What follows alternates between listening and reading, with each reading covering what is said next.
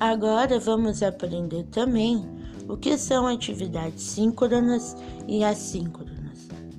A diferença dessas atividades está em relação no horário de conexão.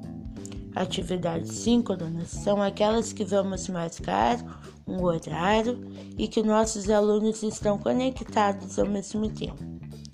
Os meios para essa atividade podem ser em vídeo, utilizando a webconferência, Google Meet, e também sem vídeo, utilizando chat, fórum, plataformas colaborativas, documentos e apresentações.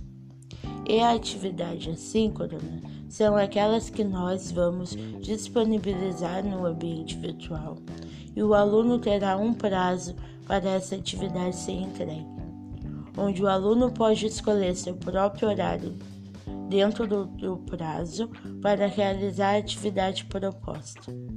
Os meios para essa atividade podem ser resoluções de exercícios, produções textuais, projetos de pesquisa, leituras e construções dos alunos em geral. E para encerrar, deixo uma citação do Paulo Freire para nós refletirmos. Ensinar não é transferir conhecimento, mas criar as possibilidades para a sua própria produção ou a sua construção. Até mais!